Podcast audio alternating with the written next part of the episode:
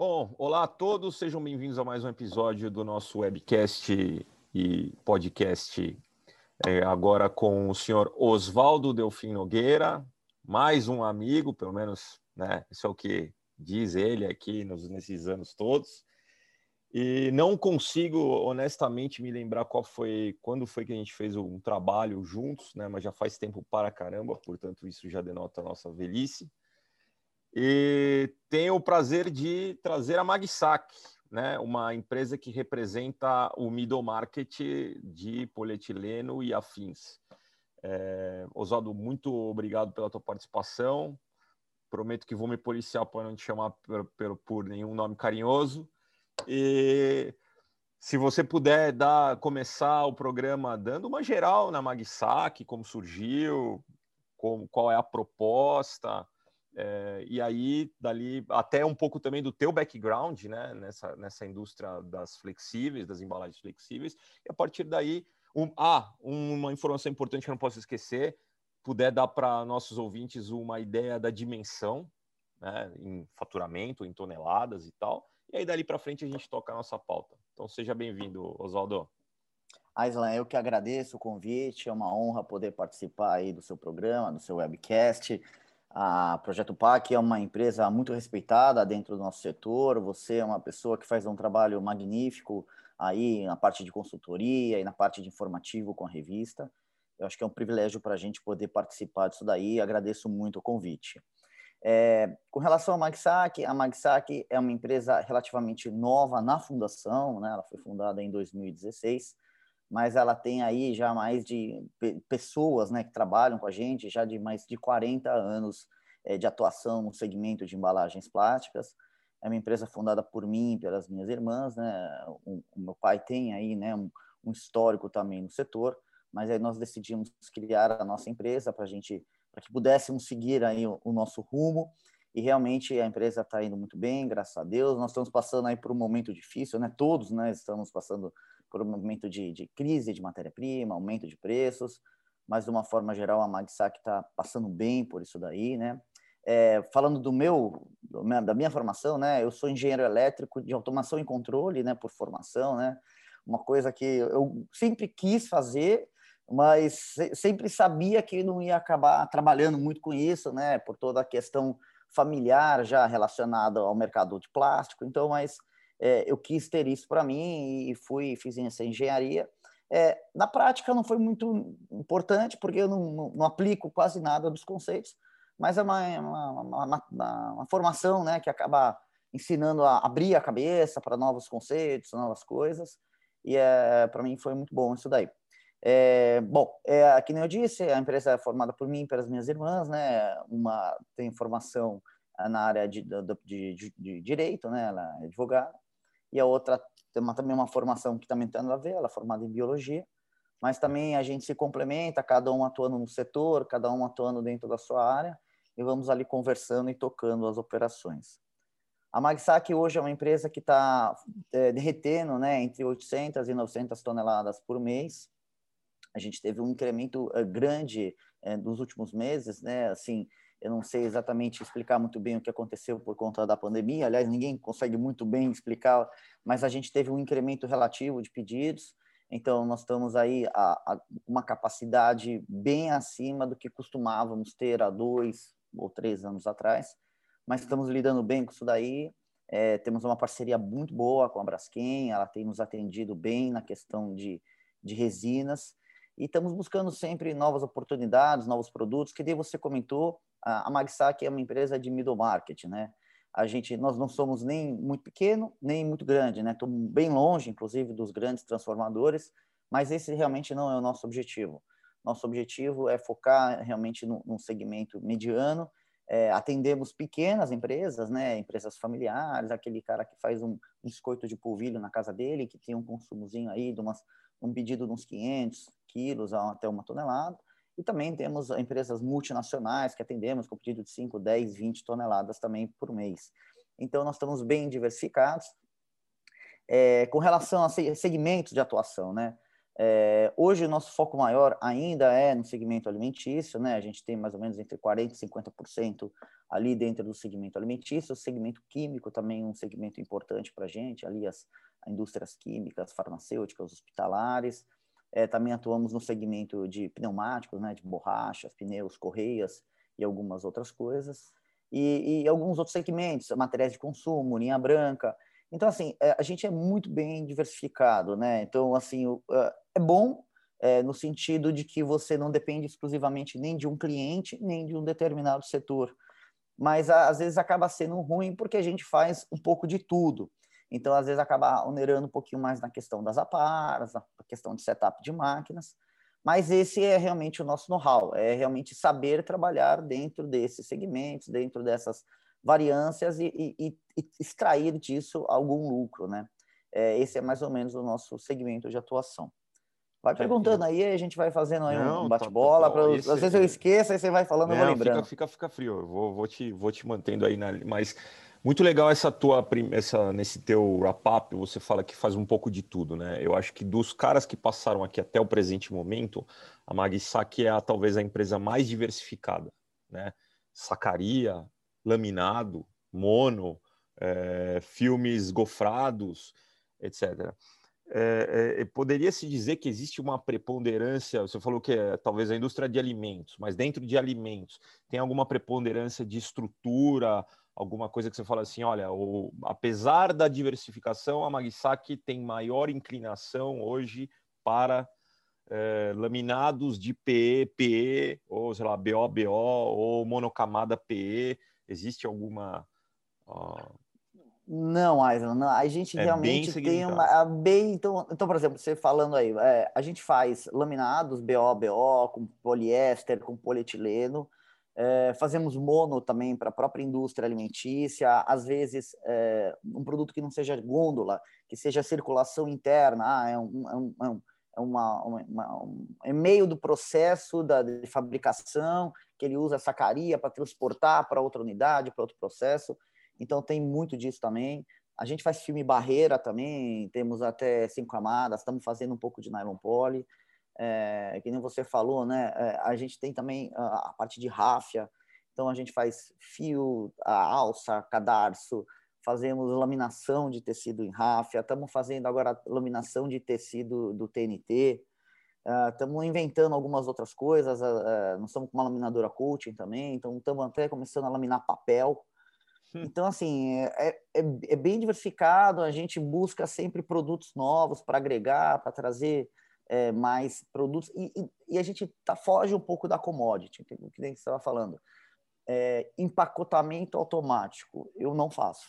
Ah, de uhum. alimentos, né? Falando arroz, feijão, açúcar, isso. Não faço, não faço é, shrink para bebidas, não faço. Uhum. Então a gente faz shrink, a gente faz shrink, mas não para o mercado de commodities. A gente faz especialidades. Então a gente sempre busca aquilo que é um pouco mais difícil, que tem ah, um reshrink, ah, é um produto um pouco mais complicado, um pouco mais complexo, vamos fazer um reshrink. Vamos fazer um, um gofrado, que é um produto também um pouco mais sensível. Então a gente sempre busca é, filmes técnicos que tenham um certo grau é, de dificuldade. Então, esse é o nosso segmento. É, é, são produtos de nicho específicos com maior grau de dificuldade, ah, com um aditivo VCI, ah, com alguma coisa que seja um pouco diferenciado no mercado de commodities, que a gente consiga agregar um pouco de valor. Isso é bom, que a gente tira uma parte né, daquela, daquele embate né, por centavos da commodity, mas acaba gerando, que eu te falei, né, um pouquinho mais de aparo, um pouco mais de tempo de processo, de desenvolvimento, são pedidos às vezes um pouco menores, aqueles caras que fazem lá pedidos de 5 toneladas mínimo, não, não, não sou eu, às vezes meus 5 toneladas às vezes é um produto que uhum. tem um, uhum. é, um, é o máximo, né? Claro, a gente faz, tem pedidos aí de, de 20, 30 toneladas, mas é um pouco diferente o perfil. Então, esse uhum. realmente é o nosso perfil. Perfil de especialidades, de filmes técnicos, de bobinas que tem um grau de, aquele pozinho de pirilim-pim-pim com não sei o quê. Tá e aí, claro. às vezes, a gente faz duas, três, quatro amostras, aí na quarta o cliente aprova e acaba, de alguma forma, fidelizando, porque ele sabe que realmente é um produto que tem um know-how, a gente tem aqui técnicos uhum. altamente capacitados, que tem um grande, uma grande bagagem né, dentro do mercado e que podem fazer produtos diferenciados. É isso que a gente busca. Legal. É, Eu acho que deu para ter uma, uma, uma noção bacana do, de quão heterogêneo é o teu portfólio, né?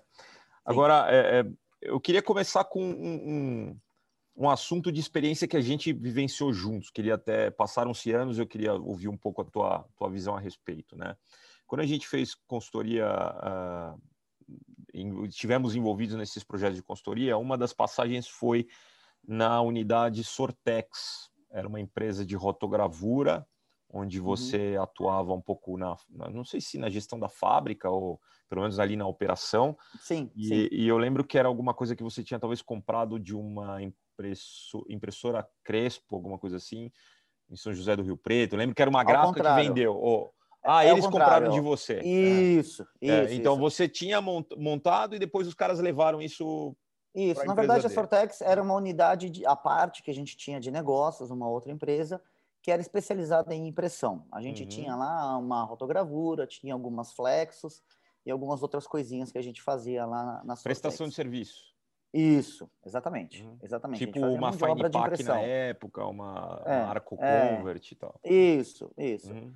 E aí surgiu o pessoal da, da Crespo, né? Eles eram, são né, de São José do Rio Preto, e eles trabalhavam muito com papel lá. E uhum. eles estavam é, tinha um projeto familiar, né, do, do, Oscar Filho, né, que era um, era um filho do, do, do dono da, da, da Crespo, e ele tinha um projeto de entrar em um segmento de, de, de flexíveis. Uhum. E eles vieram até nós, né, fizeram, fizeram uma, uma proposta, e eles compraram a nossa, nossa empresa. Uhum. E aí eles assumiram essa parte, inclusive, é, na época onde eu trabalhava, nós passamos a a, a terceirizar a produção de impressos com eles, com eles porque uhum. era a nossa unidade de impressão. E aí a gente passou a terceirizar isso daí com eles. E eles administraram aí por alguns anos, mas tiveram problemas uh, internos familiares e uhum. algumas outras coisas que eles tiveram lá de problemas e por algum motivo eles acabaram abandonando a, a, uhum. operação, até uma máquina ou outra que eh, a gente conseguiu, a gente comprou deles e, e trouxemos de volta para a empresa. Mas foi uma, um projeto que, assim, eles entraram e aí, em determinado momento, eles entenderam que não era mais negócio e aí uhum. desistiram. E aí, a minha, a, o que eu queria te perguntar é, essa tua experiência com uma divisão de negócios que fazia prestação de serviço de impressão, ou seja, imagino que o teu entendimento de custo de impressão deve ter mudado, né? Sim, sim. O cara, você administrava o, digamos, o substrato de um outro, de um terceiro. Isso, de alguma maneira, te ajudou na gestão da tua unidade hoje, da Magsac, em termos de melhor controle de custo por metro quadrado impresso? É, isso foi algum aprendizado? Houve algum legado dessa experiência para a Magsac? É, o Aislan, quando a gente tem várias unidades de negócio diferentes dentro de um negócio maior, a gente acha que a gente tem controle. É, e aí a gente faz mais ou menos ali um custo estimado. Eu acho que hoje, se você me perguntar qual é o maior problema da indústria uh, de flexíveis uh, brasileiras, eu acho que assim, a formação de custo. Ninguém sabe fazer preço direito. Ainda mais As agora. pessoas acham que sabem fazer, mas na minha opinião, a grande maioria não sabe, faz mal feito ou faz de qualquer jeito. Então, e, e isso é muito ruim para o nosso setor, porque o que, que acaba acontecendo?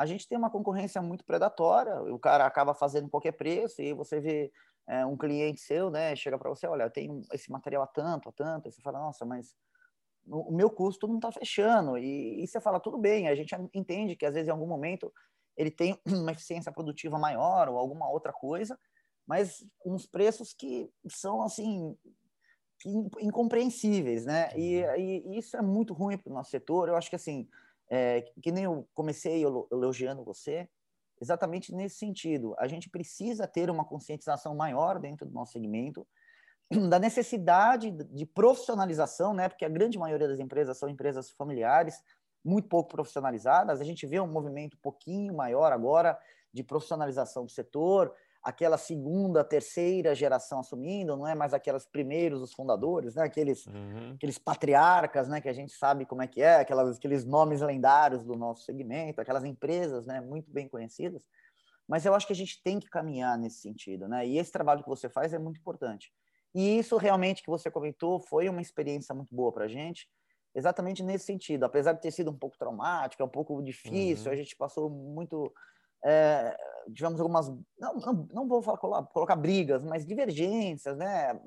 Quando você tem na sua mão, é um negócio, né? Quando você passa para um terceiro e terceiriza ali com ele, claro. você acaba dependendo dele e você acha que você está gerindo, mas você não está gerindo mais. E o custo que você tinha na cabeça é um outro custo que ele está te ofertando. E aí você fala, nossa, ou eu estava muito errado, ou ele está cobrando muito caro. Uhum. E, e, e, é, eu acho que realmente é isso que falta no nosso setor. Falta uma, uma, uma, conscientização da necessidade de profissionalização da gestão dos negócios, e é, realmente é esse caminho que a gente busca aqui na Magsac. Que nem eu disse, somos eu e as minhas irmãs na administração do negócio, mas a, a nossa missão é exatamente essa: é ter uma, uma, uma gestão profissionalizada dentro da nossa empresa, com pessoas altamente capacitadas, com números, com custos, com informações reais, de que realmente ah, demonstrem, né, que reflitam a realidade da nossa empresa.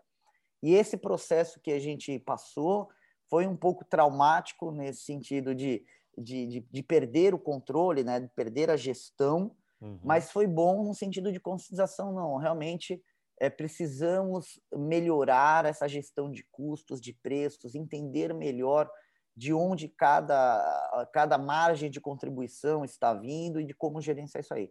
Então, foi um aprendizado muito importante para a gente.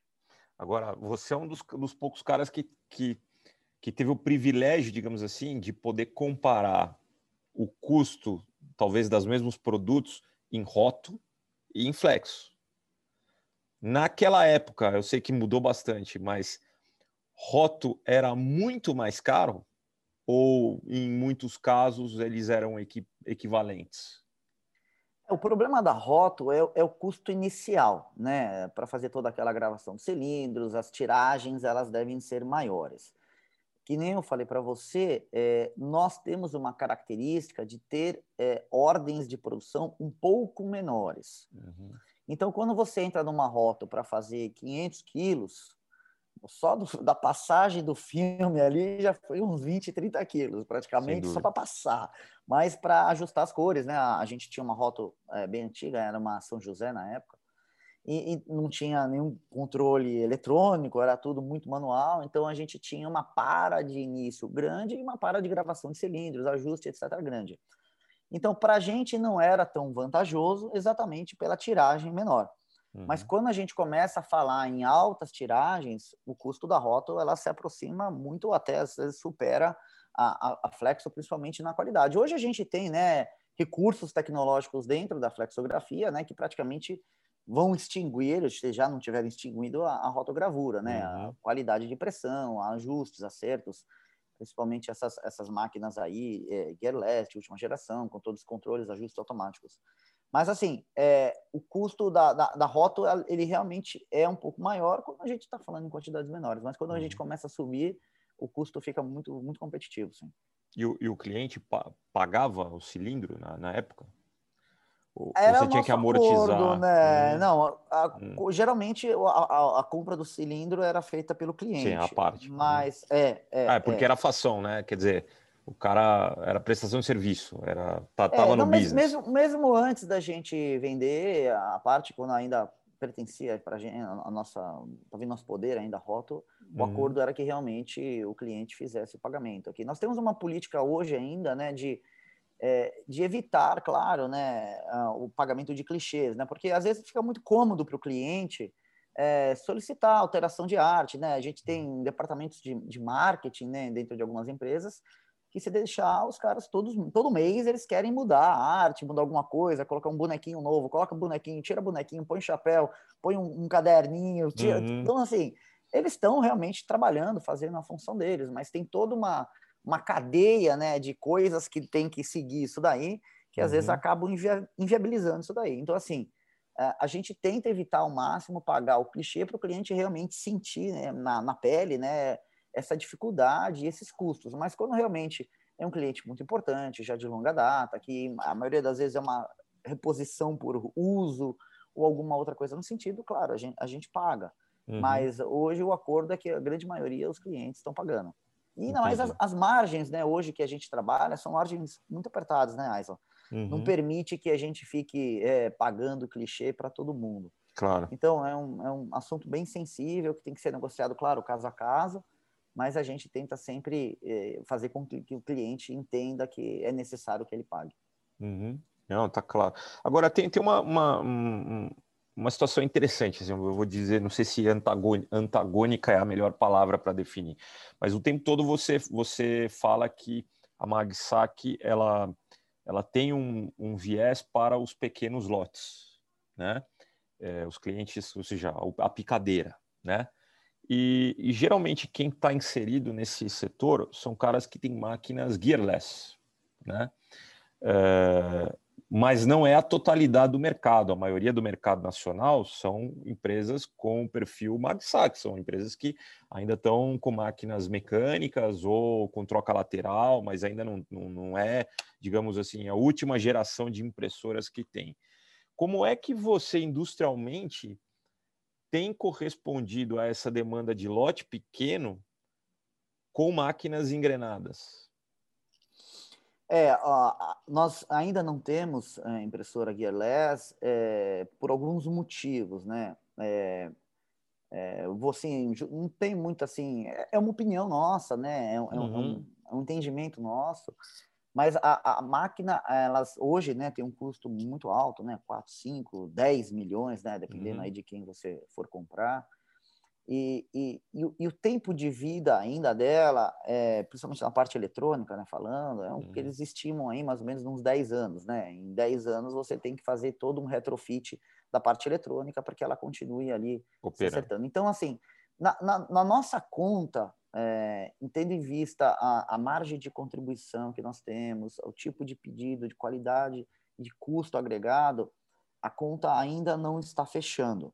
É, nós temos máquinas engrenadas, máquinas muito boas, de última geração da parte engrenada, né? falando de máquinas engrenadas, máquinas de última geração, mas realmente ainda não entramos no mercado de gearless. Poderemos entrar aí, esperamos entrar, provavelmente, acho que não em 21, mas em 22 a gente pretende ter uma, uma gearless rodando aqui conosco exatamente porque a gente entende que já é um mercado um pouco mais consolidado. Nós somos aqueles ultraconservadores, sabe, Aislan? Uhum. Aquele pessoal que espera todo mundo sentar, ver se está dando certo, se está indo bem, uhum. e aí a gente entra, né? Que nem a gente vê algumas montadoras, falando aí, fazendo uma, uma analogia, a gente vê tecnologias embarcadas em alguns carros que a gente não vê em outras montadoras. A gente sente algumas montadoras é, sei lá, uma, Toyota da vida. A gente uhum. vê que a Toyota geralmente é a última a adotar, tirando a parte do, das baterias, né, dos híbridos, das tecnologias, ah, piloto automático assistido, é, ponto cego, não sei. Então, tem algumas empresas que elas escolhem ser a última a entrar para realmente garantir que aquilo está já plenamente se solidificado no mercado. Uhum. Nós temos um pouco desse perfil, nós temos um, um perfil conservador em todos os sentidos somos uma empresa conservadora, a gente não faz investimentos altos, a gente não sai comprando máquina de loucura, a gente faz tudo realmente com planejamento, com muito pé no chão. E na questão da Gearless funciona exatamente da mesma forma, né? A gente sabe que tem muitas máquinas rodando há muitos anos aí no mercado, de qualidade, não temos dúvida, principalmente nacionais, tem máquinas muito boas, mas a gente realmente opta por ser aí uma, pessoa, uma empresa um pouco mais conservadora de que realmente adote aquela tecnologia quando ela, a partir do momento que ela realmente esteja estabelecida no mercado, mesmo que isso acabe tomando ali, a gente gaste um pouco mais de energia, um pouco mais de dinheiro naquele determinado tempo entre essa aquisição e, e fazer ela rodar, e, e o pessoal já está rodando, já está ganhando dinheiro, mas a gente prefere ser um pouco mais conservador nesse sentido. Conservadorismo, no caso, é não tirar o escorpião do bolso, né? Resumo, né? Bem, também. Não, eu... não agora. Você agora... Conhece, você ah, O bicho canga, meu. Agora, não, eu digo, eu tô, tô brincando, sabe que a gente já discutiu pra caramba esse assunto, né? De, é, de payback de uma gearless e tudo mais, né? Porque, é, assim, até para quem estiver nos ouvindo, né? O cara pode, pode fazer a seguinte, talvez elucubração. O cara fala assim, ué, mas há cinco minutos atrás o Oswaldo estava dizendo que ele faz produtos especiais, pirlim pim pim. Então, entendo que o pirlim pim pim tem uma margem de contribuição maior do que o commodity trivial. O cara faz 800 toneladas, 900 toneladas, picadeira de pirim-pim-pim. Como é que, como é que uma Guerlain não se justifica ver esse cara? Né? Então, pô, vai contar outra, cara. Fala logo que é o escorpião do bolso. Não, mas é, não, mas é, não, mas... logo ele sai, logo ele sai do é. bolso, prometo para você. Eu é. vou te convidar para quando ela estiver rodando para você vir aqui. É. Ó, eu, é, um tema interessante que eu acho que é engraçado, né? Que o, o Felipe da Camargo, querendo ou não, tem uma situação parecida contigo. O Serginho é um pouco já já consolidou isso há, há bastante tempo, mas vocês são sucessores, né? Uhum. É, eu, eu, queria saber assim, primeiro se existe algum peso, alguma responsabilidade extra, assim, alguma carga maior emocional, talvez, de, é, de ter o nome do teu pai na indústria como um cara pioneiro e tudo que ele já construiu e fala assim, meu, uma cobrança assim, meu, é daqui para cima, seja, já tem uma régua meio acima da média.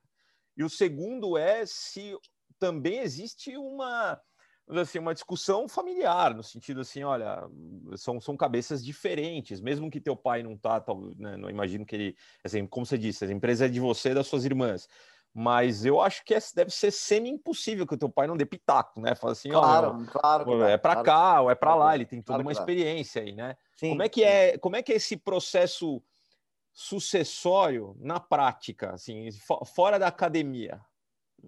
É, a, com relação ao que você disse da, da, responsabilidade, claro, a gente tem uma responsabilidade, a gente tem uma, uma, uma, uma herança de, de nome que ele, ele criou, né? na verdade, ele, ele criou o nome dele e a gente é, quer trilhar o nosso caminho. Então, nós queremos deixar a nossa marca, nós queremos ter uma empresa com o nosso DNA, com a nossa cara.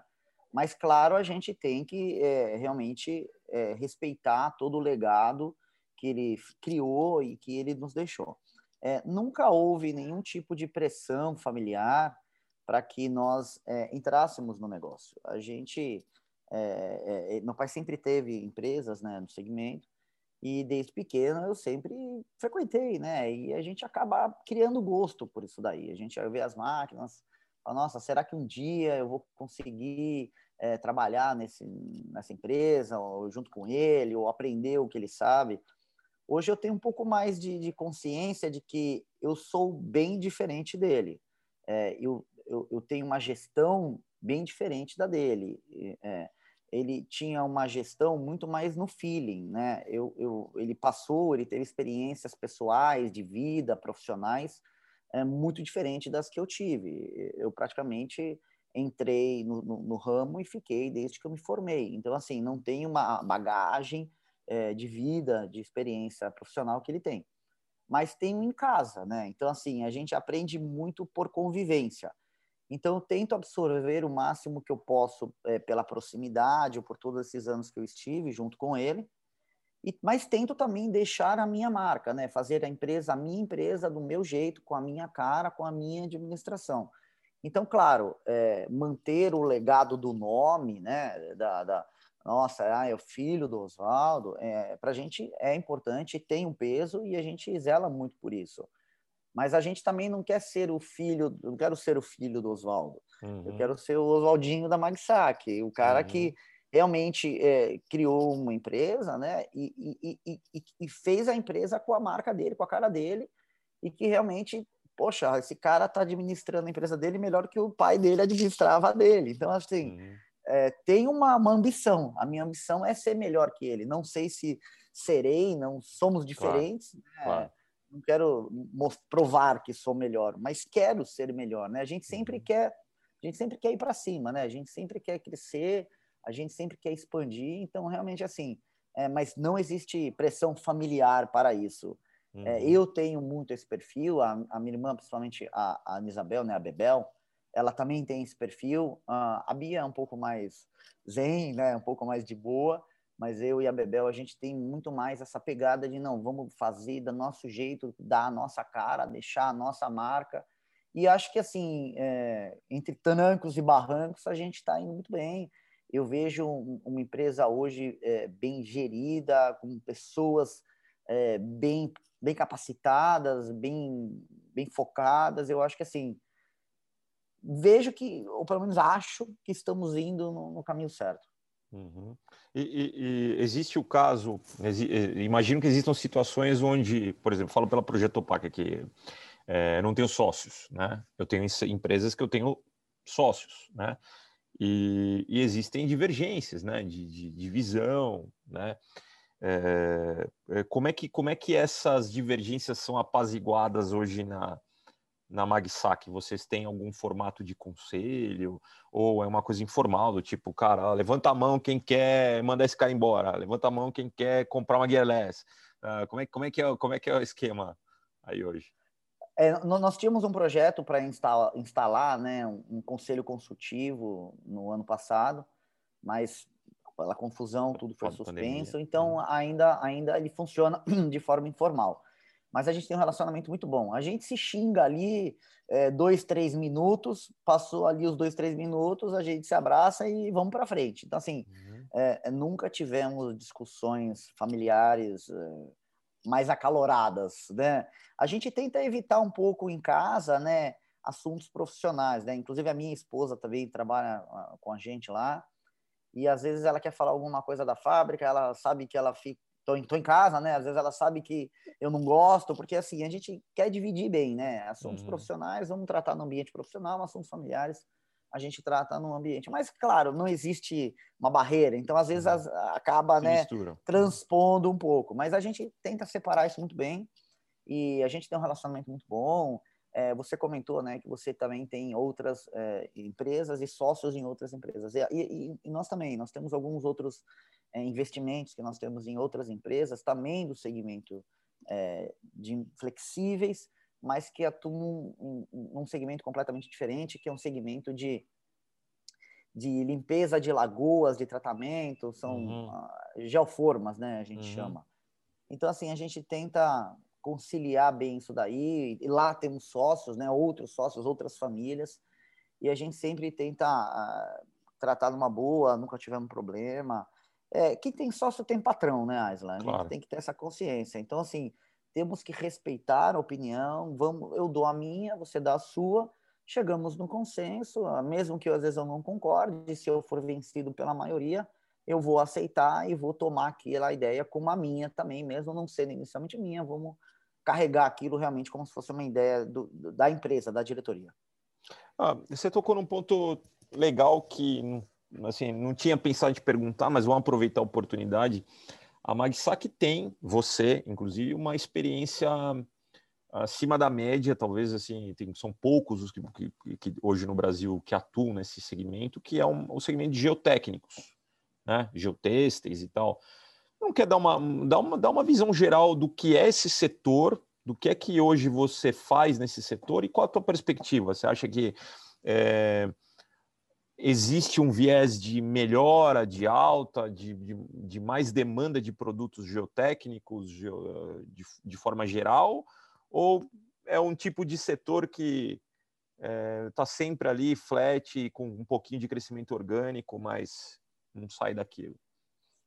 O segmento que a gente atua é mais no segmento de saneamento básico, né? De tratamento de, de lagoas ou tratamento de efluentes, mas por separação sólida. A gente não faz tratamento bioquímico, né? Só uhum. faz uma separação. São aquelas sólida. mantas de absorção. Né? Isso, uhum. isso. E, e, a gente bombeia, né? O lodo da lagoa para dentro da bolsa, né? Da geoforma e ali faz a, separação física do, do, dos materiais, e o que tá, a água volta para a lagoa, mas ainda necessitando ali um tratamento é, químico, né, ou biológico. É, é, é, um segmento assim, né? Hoje a grande maioria das empresas de saneamento básicos, ela ainda estão nas empresas, ainda são é, públicas, né? Ou municipais ou, ou, estaduais, né? Falamos de Sabesps da vida. Uhum. Então, assim, é, é, é um segmento ainda sazonal, que ele ainda vai, aumenta, diminui, aumenta, diminui. É, a gente vê ali né, algumas privatizações acontecendo, algumas obras de infraestrutura contribuem, né? Quando a gente vê é, uma nova obra, então a gente tem algumas coisas novas que surgem, mas é, é, é um crescimento linear, não, não é nada exponencial, uhum. não é uhum. nada. E, e, o que acontece tem muitos novos entrantes no mercado. Uhum. É, aí a gente volta naquela primeira conversa, que umas, os caras fazem umas loucuras que você fala, meu, como esse cara tá fazendo isso? Muita licitação pública, né? Então tem muito muito preço maluco, preço que às vezes você ganha com preço bom, preço que às vezes o cara ganha com preço que vai lá para baixo, que às vezes o cara tem algum outro tipo de interesse é, que a gente não consegue entender muito bem, mas a gente deixa para lá, então deixa o cara ganhar, não vou me meter nessa confusão. Tem ainda né, aqueles agentes públicos de caráter um pouco duvidosos, também que às vezes atrapalham a negociação. Então, assim, é, é um segmento que tem um, um mercado, tem um nicho bom, mas que não é assim, nossa, um negócio que fala, meu Deus, esse negócio é maravilhoso, está crescendo, uhum. vai explodir. É, a não ser que, de repente, o, o ex-presidente, ou os próximos, ou os, resolvam investir maravilhas em obras de infraestrutura, de desassoreamentos, de lagoas, de transposições de rios uhum. São Francisco da vida, mas não é isso que está acontecendo, ainda mais por essa questão de pandemia, né? Então, assim, não vejo um futuro muito melhor. Do que... É um mercado bom, claro, sem dúvida nenhuma, tem um valor agregado, é um produto diferenciado, um pouco mais complicado, técnico realmente, é, com menos concorrência, menos comoditizado, mas que também não é a oitava maravilha do mundo, não. É um mercado bom.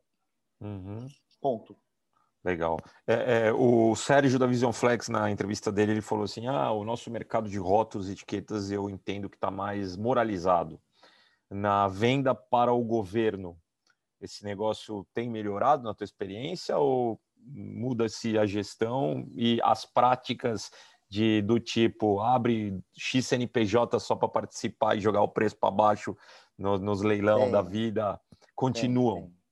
Tem, tem. Tudo igual. Infelizmente tem, infelizmente tem.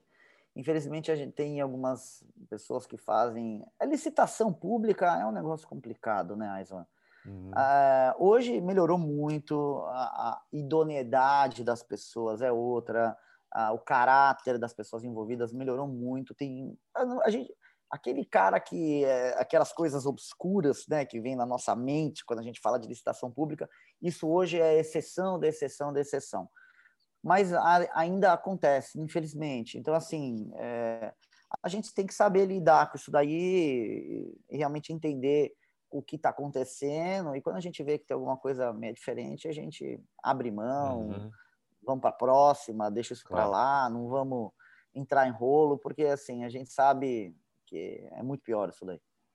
E hoje na Magsac, Oswaldinho, o, o, o, as vendas são eminentemente conduzidas por representantes comerciais. Isso, isso. A gente tem aí uma, uma característica de ter um, um, corpo de representantes muito atuantes.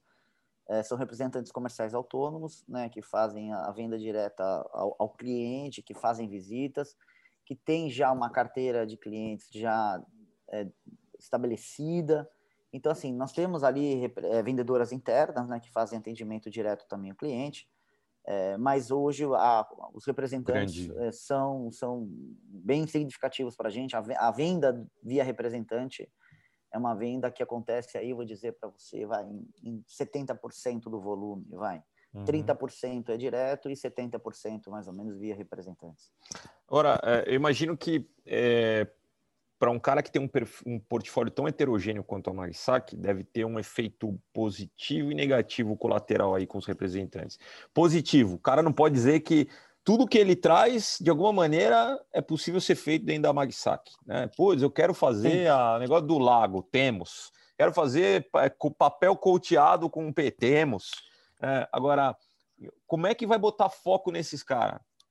É, o que acontece, Aislan, é que os, próprios representantes, eles acabam se especializando. Então, vamos supor, eu tenho um cara que é especialista em filme gofrado. Uhum. Ele gosta de vender gofrado e ele atende muitas indústrias do segmento pneumático e borrachas. Então, ele atende A, B, C e D. Ele tem outros produtos de outros clientes. Mas a grande parte dos clientes dele são daquele ali. Ah, eu tenho um cara que vende pirulito. Vai, vende para a indústria de doces. Então ele tem quatro, cinco empresas de doce que ele atende, mesmo porque o que acaba acontecendo é o cara do pirulito A indica para o pirulito B. Ah, estou precisando uma embalagem, ah, eu compro da Magsac. Aí vai o mesmo. Então, e quando cai isso para a gente, a gente acaba determinando, não, esse representante ele tem um foco mais em pirulito, mais em gofrado, mais em, em químico, em, em uhum. grãos, em pellets. Ah, esse cara faz muito, sei lá, mistura para sorvete. Então, mistura para sorvete, vamos dar para esse cara porque ele, ele atende bem esses clientes. Então, eles acabam praticamente se, se especializando. É, é uhum. claro, né? Tem um cara que vende gofrado, vende comida de passarinho e vende linha branca. Tem, uhum. tem mas geralmente eles acabam indo para um determinado tipo. Ah, tem um cara que vende peixe. Ah, ele tem de 4, uhum. 5 peixes. Uhum. Entendeu? Então eles acabam meio que se direcionando e a gente também, quando recebe alguma demanda desse segmento, não, o peixeiro é aquele ali, manda para aquele lá. E vai o cara lá que já sabe todo o beabá, tudo prontinho, já tem a estrutura formada, facilita bastante. Entendi, entendi. É, bom, é uma vantagem, imagino que é mais vantagem do que desvantagem, né? Ou seja, você, pelo, pelo, menos nesse é. âmbito, o representante não pode reclamar, né? Que, que isso, tem um isso. universo bastante amplo de atuação. Né? A gente acaba também direcionando. Hum. Como a uhum. gente sabe, a gente entende realmente que o representante ele dá um atendimento diferenciado, mesmo que mais, mais custoso para nós. O representante ele custa caro, a gente não tem dúvida disso. Uhum. Mas a gente prefere que faça via representante, porque a gente sabe que ele vai dar um atendimento mais personalizado, mais próximo ao cliente. Então, às vezes, às vezes entra direto uma necessidade, um peixe. Ah, entrou um peixe direto. Não, vamos direcionar para o Paulinho, para o Joãozinho, uhum. porque uhum. ele é especialista. Então, a gente mesmo acaba fazendo esse direcionamento. Agora, você tem os dois mundos. Você tem o representante tradicional e você tem vendas internas. Tem. Menininha tem. no PA ali, conversando com tem. o cliente. Qual que é a tem. diferença de relacionamento entre a venda interna e o representante? De que, de que, forma você assim, é, é, por exemplo, é, na verdade eu estou sendo até meio ardiloso, né? Porque eu queria ah. entender se você, no decorrer do tempo, vai migrar mais para vendas internas ou tá, se tá. essa composição, ela é esse mix a... é, é importante. É, a venda interna, ela é muito mais passiva. Ela é uhum. muito mais passiva. É o próprio cliente que já está fidelizado que manda o pedido. E como elas atendem um número grande de clientes, vários é, clientes, elas não, não têm ali uma proatividade de fazer um follow-up de carteira, de coisa que o representante faz e faz bem. Uhum. É, mas nós temos realmente a intenção de melhorar esse pós-vendas, vamos dizer assim, interno. Então, hoje a gente tem uma pessoa que foi contratada, inclusive, há três meses, se eu não me engano, que tem exatamente essa missão: melhorar o nosso pós-vendas interno, do direto, para que a gente consiga dar um melhor atendimento para esses clientes e eles realmente e a gente também nos sentirmos mais seguros de termos mais clientes de forma direta. Então, assim, a gente nunca vai tirar é, um cliente de um representante. Claro. Nós temos isso uma a ética é muito importante uhum. para a gente. Enquanto aquele cara estiver comprando e aquele cara for nosso representante, ele vai ser atendido por ele, mesmo que, o que acontece muitas vezes, o cliente coloca o pedido direto, ele já manda o pedido para a gente, o representante nem sabe, e às vezes a gente comunica o representante. Não a gente re comunica ao representante, olha, uhum. recebemos esse pedido, uh, estamos apenas comunicando, mas já está sendo dado o tratamento e a comissão será paga normalmente. Essa uhum. é uma política que a gente preza muito. Mas às vezes a gente não tem muita segurança. Eu falei, chega ao peixeiro, a gente manda para o representante peixeiro. Uhum. Talvez em um determinado momento a gente vai ter segurança de ter uma maior diversificação de clientes atendido pelo departamento interno. Então, assim, o é, que, que a gente busca? É reduzir uh, a, o, o, custo da, da, representação externa. Né? Hoje a gente tem praticamente, eu vou, eu vou te falar, a nossos representantes autônomos, eles custam quase, vai, metade da minha folha de pagamento da fábrica toda. Então, assim, é um número alto. Uhum. Então, poxa, eu poderia pegar e gastar metade disso com os representantes e a outra metade eu gastar um pouco disso e fazer isso internamente. Posso, posso. Claro. Uhum. Tenho segurança hoje? Ainda não. Então, estamos trabalhando exatamente para isso. Então, respondendo a sua pergunta, sim, queremos num futuro próximo ter um número maior de clientes sendo atendidos pelo departamento interno com qualidade. Porque a gente sabe, a gente sente e sabe né, que realmente a qualidade ainda do, do representante é melhor de atendimento do que as meninas que fazem aqui, exatamente pela quantidade de clientes que elas têm para atender. Não é nem culpa delas, elas fazem um uhum. trabalho muito bom, mas a gente sabe que elas têm muito cliente. Então, talvez a gente possa ter um departamento interno um pouco maior, com mais pessoas, que deem um, um tratamento tão bom quanto os representantes e que custem menos para a gente. Legal, bom ponto. É, Oswaldinho, outra coisa que eu sei que eu já te estorvei no passado e vou aproveitar a entrevista para botar essa, esse dedinho na ferida. É assim, o, a, Mag, a Magsac, ela tem uma, não sei se a fama, né? Assim, um estigma de, de ter uma área de compras bastante fechada. É, assim, eu escuto em alguns fornecedores, eu tenho vários clientes fornecedores na revista, né, e perguntam, ah, você conhece a Magsac? A Magsac é super fechada, né, é difícil vender lá e tal. É, eu não sei se procede, mas como já ouvi de um ou dois, imagino que alguma, algum eco tenha. Pergunta: o que, na tua visão de empresário, um fornecedor, você espera de um fornecedor para que ele se torne um parceiro da Magsac?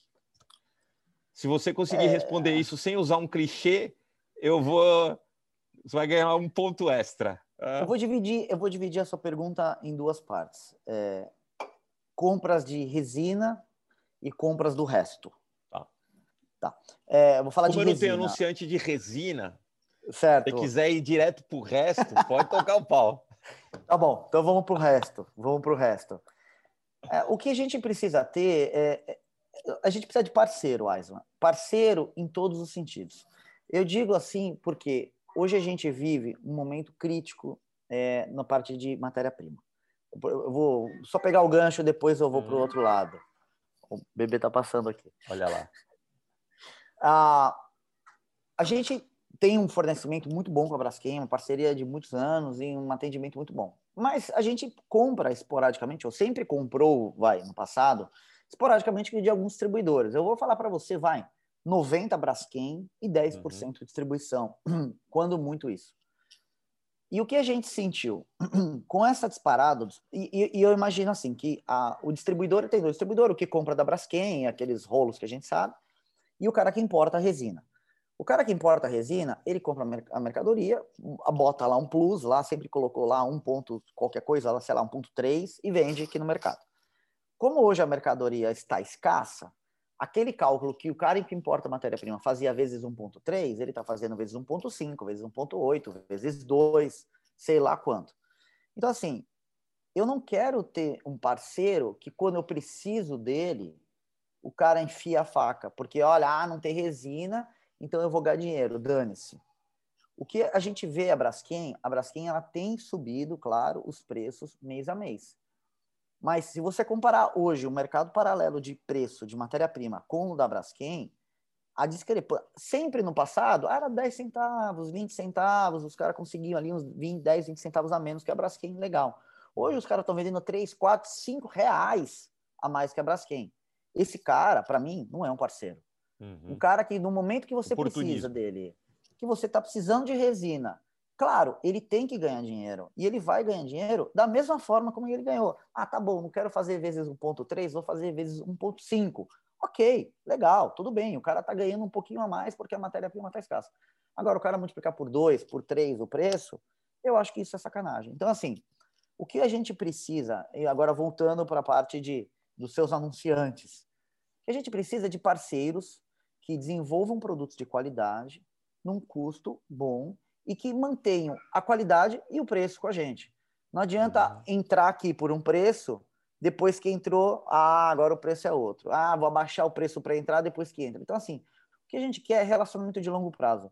Eu não vou falar todos, mas a grande maioria dos fornecedores, vou falar tubete de papelão, é, stretch, é, ou tintas, são uhum. parceiros que a gente tem de muitos anos, porque a gente sabe que vai pandemia, vem pandemia, vai inflação, plano real, sei lá o quê, a gente sabe que vai ficar sempre naquela tocadinha, que o cara não vai querer abusar da amizade, não vai abusar da oportunidade para ganhar mais dinheiro. E também não vai pegar aquela matéria-prima que a gente desenvolveu com ele, vai falar, ah, eu vou preciso mexer no custo. Não, não, não pode mexer. Então taca aí alguma outra coisa no meio, barateia, mas nem fala para eles. Então a gente quer repetição, que é parceria, que é relação. Que é constância. Tem que ter, tem que ter, hum. Se não tiver isso. Então, assim, a gente está aberto a novos desenvolvimentos, novas parcerias, novos fornecedores, claro. Uhum. Desde que a gente entenda que aquele cara vem para somar, venha para ter um relacionamento de longo prazo com a gente, que o cara oferte um preço e aquele preço permaneça, que aquele realmente seja o preço de venda, não só o preço de entrada, entrada. dentro uhum. da empresa, entendeu? E que realmente ele mantenha a qualidade. Né? Vou uhum. falar num cara de tinta. Ah, o cara quer vender tinta para mim, beleza. Aí o cara baixa o preço da tinta para entrar, ou entrega uma tinta melhor para entrar. Depois que ele entrou, ele pega e, e coloca aí, ah, agora já pode fazer a tinta classe B, e, e, deixa o preço do jeito que está, e aí a gente percebe. Então, assim, a gente tem que sentir confiança. Né? E confiança é, você não compra, você conquista. Então, uhum. Então, assim, somos, claro, abertos, somos, é, é, vai, mais fechados pela dificuldade que, é de que entrar. o lance até do conservadorismo, do... né, que você falou. Exatamente. Uhum. Tudo batendo na mesma tecla. A gente não quer ganhar dinheiro comprando tinta hoje de A, amanhã de B, depois de C, para economizar 10 centavos. Não, mesmo que a tinta do cara esteja 10, 20 centavos mais cara, mas ele seja um parceiro de longo prazo, com uma qualidade constante, a gente vai estar com ele. Então, o que a gente precisa realmente para ter novos parceiros em segmentos de, de, fornecimento é confiança. E confiança uhum. a gente tem que, eles né, têm que conquistar da gente. Então, é um pouco mais moroso. É, realmente, eu concordo, mas não somos. É, não, não não estou aberto a novos desenvolvimentos. Ah, eu tenho uma resina X, ah, eu tenho um pigmento, eu tenho um aditivo. Não, não, não estou aberto. Não, não é assim que funciona. Uhum. O, você falou de resina, né? Escutei um papai aí, né? Lá no fundo. O, você, uh, você, falou de resina. E como é que hoje a Magsac, se, se você pudesse dar uma dica para os teus, para os outros convertedores, transformadores que estiverem nos assistindo, no âmbito assim de como é que você tem comunicado os aumentos para o cliente. Está usando de charme, está contando piada, está tá, tá faz, simulando um, um choro. Como é que você tem é, é, primeiro é como é que você tem qual é a estratégia, se é que existe uma estratégia disso, e dois, o ritmo dos aumentos que você está tomando dos seus fornecedores, você tem conseguido integralmente passar para os clientes ou, ou como é que como é que está essa dinâmica? Aislan, essa tem sido a pior missão dos últimos quase 12 meses. Não, a gente não tem conseguido passar de forma alguma todos os aumentos. É, assim, não, não, não culpo a Braskem, culpo o mercado. O mercado está estressado. E a Braskem está refletindo nos preços dela o que o mercado internacional está refletindo. A gente acompanha ali a tabela Platts, uhum. né, o índice Platts, e realmente é isso que está acontecendo no mundo e a Braskem está replicando aqui. Mas a gente está sofrendo demais. Uh, primeiro, porque assim, é, isso daí começou praticamente entre maio e junho, né, esses aumentos, e foram meses consecutivos. Salvo engano, acho que em dezembro foi o único mês que a gente não teve aumento. Então, assim, é, não tem como você chegar numa multinacional, uma fabricante de, de, de pneus, por exemplo, e todo mês você fala para o cara que tem aumento. O cara sabe que está tendo aumento, o cara também está vivendo dos outros é, fornecedores, dos outros insumos que ele usa, mas o cara de forma nenhuma aceita. Fala, não, não vou aceitar. Não, mas eu preciso. Não, tá bom. Você quer... Aí você pede 10, o cara te dá 5. Uhum. Você fala, tá bom, aceito 5, depois eu vejo o que eu faço. Aí no mês que vem, você vai pedir os 5, já veio mais 10. Então você pede, então você tem que pedir 15. Aí você fala 15, fala, como 15? Já te dei 5, te dou mais 5 esse mês, aí só faltou 10. Ah. E aí vai ficando para trás. Uhum. Então, assim, os aumentos eles estão acontecendo, os clientes estão tendo ali uma certa é, complacência com, com isso daí, mas de forma nenhuma no ritmo necessário. Então, tem uma defasagem muito grande. É, eu falo muito com a minha gerente de contas da Braskem, é, explicando exatamente isso, né? Se a Braskem é, é, não parar de aumentar todos os meses, é, vai ter uma quebradeira muito grande no mercado, exatamente pela defasagem entre o preço que a gente precisa vender e o preço que a gente está vendendo, porque a gente não uhum. consegue implementar nos nossos clientes a mesma velocidade de reajuste que, que, que os nossos fornecedores, né? Infelizmente claro. no Brasil só a Braskem tem implementado conosco. Então, assim, tá muito difícil. Das técnicas que a gente usa, esgotamos todas. Não, não tem mais nenhuma técnica que não tenha sido utilizado, das mais diferentes e absurdas. é, das mais escusas técnicas. Brincadeira. Mas assim, é, tá difícil, Razão. Tá muito ah, difícil. A gente faz o que pode. Cada cliente a gente usa uma estratégia. Tem cliente que está aceitando numa boa, são raros, mas a maioria fala, ah, tá bom, aceito agora, ah, não, já te dei antes. A gente exporta, né? A gente tem algumas exportações e, e, e mesmo em dólar, né? Eu estava fazendo um cálculo semana passada, em dólar, a matéria-prima aumentou mais de 40% em dólar, em dólar, a matéria-prima, custo, né? Meu custo uhum. de matéria-prima. Então, assim, é, e eu falo pro cara, não, aumentou 40%, então eu preciso aumentar a tua matéria-prima, dá mais ou menos, ah, o material em 30%. O cara, não, como 30%? Você tá louco? É dolarizado. Eu falei, bem, mas aumentou 40% em dólar, não sei o quê. Então, assim, aí os caras batem muito na gente, é um uhum. estresse, é desgastante, é cansativo, mas não, não tem muito o oh, que fazer. A gente reza, né, para acabar, para parar de vir uhum. aumento, mas todas, todo mês a gente recebe notícias catastróficas. Não, é. é força. Primeiro foi a pandemia, depois foi os furacões, depois foi não sei o quê, depois foi fogo, não sei aonde. Agora é congelamento. Meu é. Deus, agora está é. congelando. Todas as petroquímicas estão congeladas nos Estados Unidos. Pô, então, é. cara, não veio uma notícia boa. Tipo, a notícia é: não temos força maior, não temos congelamento, não temos furacão. Não, não, não todo mês tem alguma coisa. Fala, Nossa, lá vem novo aumento. Lá vem novo aumento. E ah, tá. subindo, subindo, subindo, subindo. Então, não, tá, é, tá. é, cansativo, tá, cansativo, tá bem difícil, É estressante, é estressante. Estressante, é, é, é desgastante, é, muito, muito desgastante. Não, o... vamos, vamos, ter... vamos, vamos falar de coisa boa, então. Vamos, vamos. Não quero te deixar deprimido. Não quero, não quero deixar deprimido. Olha para a florzinha ali atrás do quadrinho, dá uma respirada. Calma, calma. Você já você, você é muito novo para ter esse problema de estresse. É o vamos falar de mercado, né? Uh, que eu acho muito legal, assim, como a embalagem está conectado com as, com as várias indústrias e um pequeno movimento, aquele lance lá, não sei se é, era um filme, aquele efeito borboleta, que a borboleta bate asa no Japão e faz, faz, faz um furacão nos Estados Unidos. Então, assim, é, o Sérgio estava falando sobre. A gente estava falando na, na, entrevista lá com a Vision Flex sobre o shutdown da aviação e o impacto disso na produção de bag tag de mala, né? Recentemente, vai ao ar essa semana, a gente fez uma entrevista com a Chole, a gente estava falando sobre o aumento gene generalizado do consumo de vinho no mundo, porque a galera estava socada em casa, enchendo a cara para esquecer da pandemia. É, então, assim, é, eu sei que um mercado que a Magsac está posicionada, né? Não sei quão forte isso é no seu portfólio, são os gofrados. Né? Então, imagino que dentro dos gofrados, é até legal você de repente dar uma mini aulinha do que é exatamente esse mercado, né? Mas é filme para camelback, sei lá, de pneu, sim, né? Sim, esse sim, eu acho que é um, é um produto. Agora, teve a pandemia, parou de circular carro. Imagino que parou. também diminuiu de vender carro. Esse mercado também deve ter sido impactado, não? É.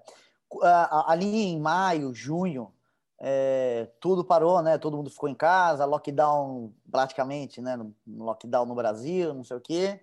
As, as, as, fabricantes, as montadoras pararam, né? E, consequentemente, toda a cadeia posterior também parou e as pneumáticas foram umas delas. Então, ali naquele momento, uh, o departamento nosso, né, o segmento de gofrado, ele sofreu bastante. Ele caiu praticamente entre quase 50%, o gofrado. Porque ali o mercado de reposição ainda continuou, de de, de, de recalchutagem ainda continuou, então ainda alguma coisa continuou, mas metade da produção a gente parou no, no gofrado. Mas o que aconteceu aí no final do ano, entre novembro, dezembro e até nesse começo do ano, é, as montadoras voltaram a trabalhar num ritmo é, frenético, que se você fosse até numa alguma concessionária de veículo comprar carro, você não encontraria carro. A gente vê, vou dar um exemplo, a, a Volks lançou aquele Nivus, né, um carrinho super bonitinho, novo. É, ela lançou o carro por 85 mil, a procura foi tão grande que depois foi para 90, agora já foi para 100, agora está em 105. O mesmo carro, uhum. exatamente pela procura que está tendo. Então, assim, as montadoras, elas às vezes pararam de vender alguns carros porque elas estavam sem parte de alguns insumos. Ah, eu tô sem o retrovisor, então eu não consigo montar aquele carro porque o retrovisor do tá chegando, porque tá faltando PP para injeção, não sei uhum. o quê. Uhum. Mas de uma forma ou de outra elas voltaram num ritmo frenético. E, e isso aconteceu com as pneumáticas. Hoje a gente tem um, um volume de pneumático uh, até um pouco maior do que a gente tinha há 12 meses atrás, antes da pandemia. Então, assim, o mercado voltou e está muito louco. Aliás, em todo o mercado está muito louco. Eu não sei para onde está indo tanta embalagem. Eu nunca vendi tanta embalagem para todos os segmentos. Uhum. Cliente que comprava comigo 5 mil está comprando 10 mil qualquer coisa, 10 mil quilos, 10 mil e dobrou, simplesmente do dia para a noite o cara dobrou. Aí você fala, pô, onde está indo tanto pneu? Onde está indo tanto pirulito? Onde está indo tanto peixe? De uma hora para outra dobra, dobra uhum. o pedido. Então, não sei. O que está acontecendo? Não sei. Vai até quando isso? Não sei. Uhum. É, é, é uma, uma situação muito atípica e inesperada, né, que a gente está uhum. tá vivendo aqui. É, falando sobre o pneumático, né, o gofrado é um material que vai ali na, na, na durante o processo produtivo do pneu, eles aplicam ali na, na manta de borracha uma uhum. película de polietileno, então ela tem que ter várias características, ela tem que grudar, mas ela tem que desgrudar, ela não pode soltar pedaço. Então é um produto também bem técnico, até que a gente tem até alguma exportação também. Uhum. É, não é um valor agregado maravilhoso, porque também temos, claro, concorrentes é, que nem todos os segmentos, mas é um produto de carteira que a gente consegue atender bem e que também a gente tem um certo know-how para fazer. É um material que a gente gosta e que representa aí, vou falar para você, uns entre uns 15% do nosso, é do nosso portfólio. É um produto é considerável. O, a, a, o teu concorrente médio é um cara que é um transformador que botou isso como parte do seu portfólio, tipo uma Magsac, ou é um cara que é especializado nisso? Não, ele é, é portfólio, é produto de por, portfólio. Por produto complementar. Eu, eu, eu desconheço aí. É, a gente tinha, né, a Alpac, né, que era um uhum. grande transformador de, de gofrado, é, mas já não, não, já não está tá mais entre, os, mais, entre nós. Não, é. Já não está mais é. entre nós. É. E, e, mas eu não, os concorrentes que a gente tem são algumas empresas que têm o gofrado no portfólio deles, não são exclusivo, porque realmente não é um produto que dá para você trabalhar de forma exclusiva. Uhum. Não, tá claríssimo. Bom, temos só mais duas perguntas para a gente fechar. Uma era, é, eu sempre perguntei para todos que passaram aqui a questão da rentabilidade, né? E os números, inclusive, aumentando, né? Então, o Felipe falou uma, e o Serginho já foi mais é, mestre dos magos, falou, oh, dois dígitos e tal. Aí o Sérgio já pontuou né, uns 20 a 30, buscando 25, mas óbvio que é um mercado de prime label, não é não está conectado com embalagem flexível plástica de forma geral, mas imagino que para tentar eu não vou te não vou te colocar nessa sinuca de bico do qual é exatamente o número que você imagina, então vou fazer uma pergunta em cima da do Serginho.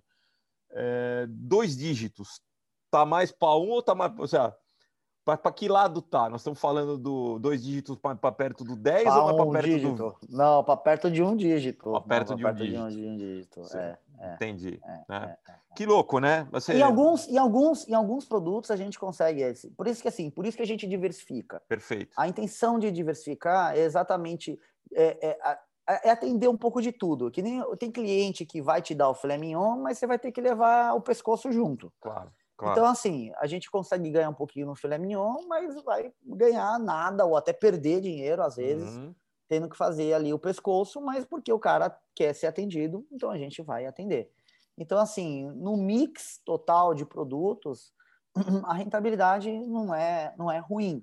Uhum. É, então, assim, dá para ter alguma coisa. Então, é por isso que a gente sempre busca especialidades. Claro. Quando a gente busca especialidades, quando a gente sai da commodity, a gente consegue ter uma rentabilidade um pouco melhor.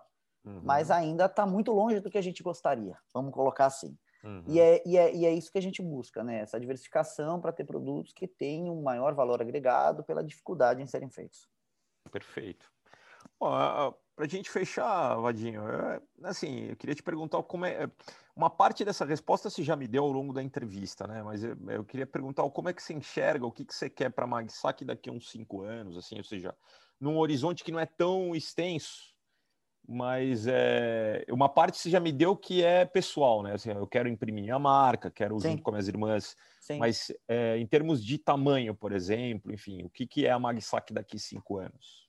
É, assim, é, eu, eu não tenho ambição de números, ah, foram transformar 5, 10, 20 mil toneladas. A gente não tem essa ambição. Para mim, assim, é, é, legal falar, pô, nós estamos chegando até perto da marca da, da, das mil toneladas, é, e é um número muito assim, bom, né? Que é um número legal, pô, que legal, são mil toneladas. Mas, assim, é, é, muito mais ego do que né, dinheiro no bolso. Então, acho que, assim, é, para mim é muito mais importante botar dinheiro no bolso do que falar que eu transformo mil, duas mil, cinco mil toneladas. Então, assim, o que eu quero é realmente é, criar uma empresa é, que tenha uma gestão mais profissional, que seja reconhecida pelo mercado, falar, não, esses caras, esses caras são sérios, são sérios esses caras trabalham direito, esses caras são profissionais, esses caras são bem geridos, esses caras ganham dinheiro. É, é, é, essa imagem que eu quero. Ah, ele transforma 800 toneladas por mês, mas ele põe dinheiro no bolso e ele é, é sólido, ele tem caixa. A gente, no, nossa empresa é uma empresa que não usa capital de terceiros. É, pô, isso é legal pra caramba. É legal, mas você joga o seu EBIT dá para um lado ruim. o Serginho da SR, inclusive, numa, na parte de uma entrevista, ele falou exatamente sobre isso. Pô, é, é legal você tomar é, é, dinheiro de terceiros? Não, não é legal. A gente quer falar, não, eu não preciso de dinheiro de ninguém. Eu tenho dinheiro aplicado. Hoje a Magsac é uma empresa que tem dinheiro aplicado, que não desconta títulos, a não ser algumas raras exceções ali de um pequeno fluxo de caixa para não mexer nas aplicações, mas a gente não, não usa capital de terceiros. Mas até que ponto isso realmente é muito mais, de novo, ego de falar eu não uso dinheiro de terceiros ou de valuation da empresa? Será que às vezes não é melhor a gente ter uma empresa que valha muito mais, que traga muito mais rentabilidade para o acionista do que ter o ego de falar, ah, eu transformo duas mil, cinco mil, ah, eu não uso o dinheiro de terceiros? Então, é isso que nós estamos sempre olhando. Nós estamos olhando uma gestão de números. Nós não vamos olhar é, para a, a ambição de ser maior, melhor que ninguém. A gente sempre vai olhar para dentro de casa, para fazer o dever dentro de casa para trazer rentabilidade para os nossos acionistas, para poder pagar salários bons. A gente tem assim uma um turnover muito baixo dentro da empresa, porque a gente tem uma fama de ter salários muito bons aqui na nossa região. Sem dúvida. Então a gente tem pessoas que estão conosco há muitos anos, porque eles sabem da idoneidade, da nossa ética e, da, e, e do bom pagamento. E isso a gente quer continuar fazendo, tanto para os representantes como para os nossos funcionários. Uhum. Então, assim, é, quero ter uma empresa com uma gestão profissionalizada que seja reconhecida no mercado e que os caras olhem e falam, não, esses caras são sérios, esses caras trabalham direito, esses caras merecem estar onde estão. É, isso, é esse o nosso objetivo, Aison. Legal. Vadinho, vou, vou, até também me emocionei aqui, ó, tem uma lagriminha é, não parece, vendo, mas, vendo, mas, o, mas agora papo sério, né, cara? Cada entrevista, cada papo que eu, que eu tenho, né, tá certo que tenho privilégio de que todos aqui que eu conversei são amigos e clientes, etc. Mas percebo como o mercado está se transformando. Cada vez que eu falo com um de vocês, assim, como como está mudando a mentalidade do setor, né? É, novos tempos, novos rumos aí para a indústria. Eu acho que ela está em boas mãos aí nesses, nessa nova safra de sucessores, né? Nova no sentido não de idade, porque você também já é velho, né? Mas estou dizendo é, Sou novo, fica quieto. Ah, valor. Odinho, obrigado pela tua, pela tua participação, cara. Mais uma vez, dá um, dá um salve para todo mundo da empresa, para tuas irmãs, né? Obrigado, Aislan. É, obrigado. E foi um prazer ter você aqui na, no programa. Acho que a gente cobriu bem todos os temas. Se quiser fazer a tua última mensagem aí para quem estiver nos ouvindo, nos assistindo aí a hora que o programa for para o ar, e aí depois a gente fecha. Beleza, eu queria agradecer aí a oportunidade de apresentar a nossa empresa, de contar um pouquinho da nossa história, do que nós estamos fazendo. Que nem eu falei para você, esse é realmente o nosso objetivo. Nós estamos buscando uma profissionalização, uma gestão mais por números, mais organizada. A gente viaja bastante para conhecer outras empresas, concorrentes no Brasil, concorrentes no exterior, para trazer esse know-how para dentro da nossa empresa, para trazer essa gestão, temos algumas parcerias com empresas ah, americanas, estamos agora fazendo uma parceria com uma empresa da Índia, para que a gente realmente tenha esse know-how, para que a gente aprenda com essas empresas, aprenda o caminho que elas traçaram e para trazer isso dentro da nossa empresa. É, a Magsac está de portas abertas para receber aí todos os seus é, anunciantes, os seus ouvintes, seus telespectadores. É sempre um prazer formar novos parceiros, novos amigos. Queria agradecer muito de novo essa oportunidade e falar que nós estamos dispostos aí, abertos ao que vocês precisarem. Grande abraço. Obrigado, Aislan. Obrigado, Azudinho. E para quem não se inscreveu ainda no canal, no podcast, por favor, se não vão me puxar a orelha aqui, faça sua inscrição e até o próximo episódio. Até lá.